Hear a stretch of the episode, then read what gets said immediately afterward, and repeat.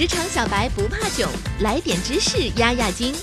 这里是有识知识，本节目由三十六克高低传媒联合出品。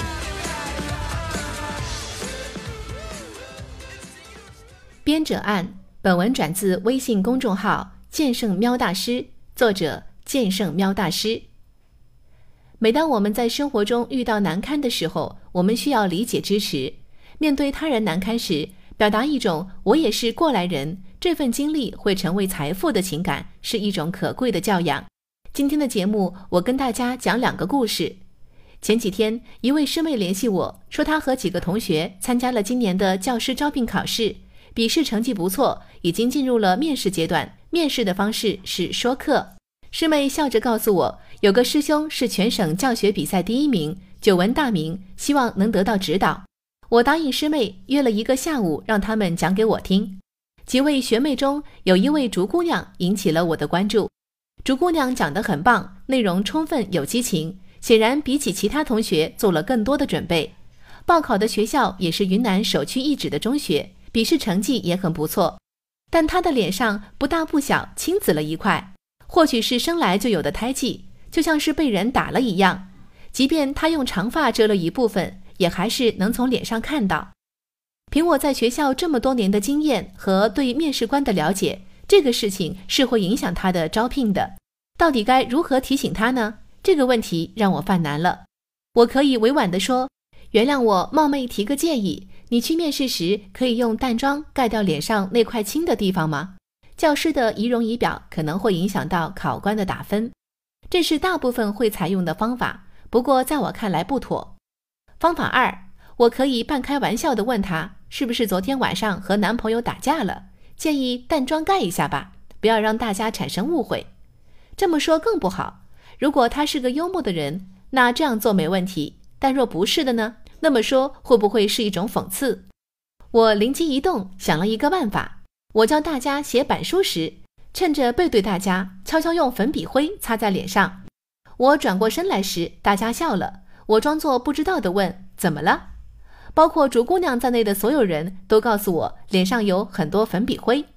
我赶忙擦掉，然后告诉大家，在写板书时千万不要把灰弄在脸上，会像现在这样让所有人看笑话。整个过程中脸部保持洁净。竹姑娘赶忙问我：“师兄，那我生来就这样的呢？”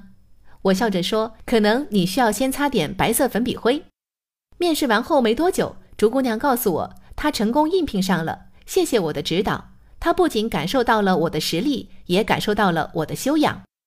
因为人们对某件事情掌握的信息是不完整的，在前提条件缺失的情况下，人们选择相信直观的情绪，而非复杂而模糊的事实。《世说新语》记载了这么件事：匈奴有使者要觐见曹操，曹操觉得自己身材矮小，没法震慑匈奴。于是派了风度不凡、伟岸高大的崔琰代替自己接见使者，自己在一旁扮演侍卫。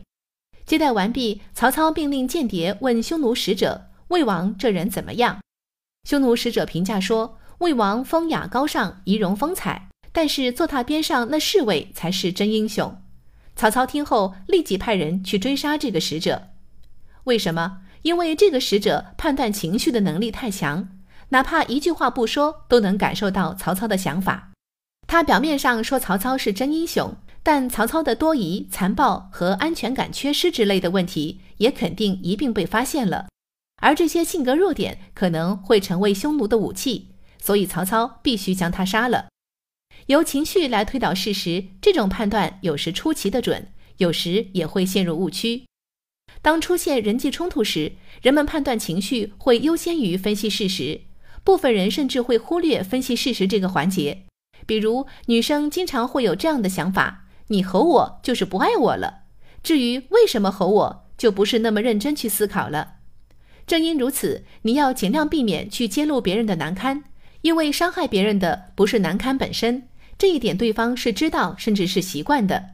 真正伤害别人的是你揭露难堪时不恰当的情绪，让别人难堪只会让生活成为一场闹剧。破坏了别人，也损伤了自己。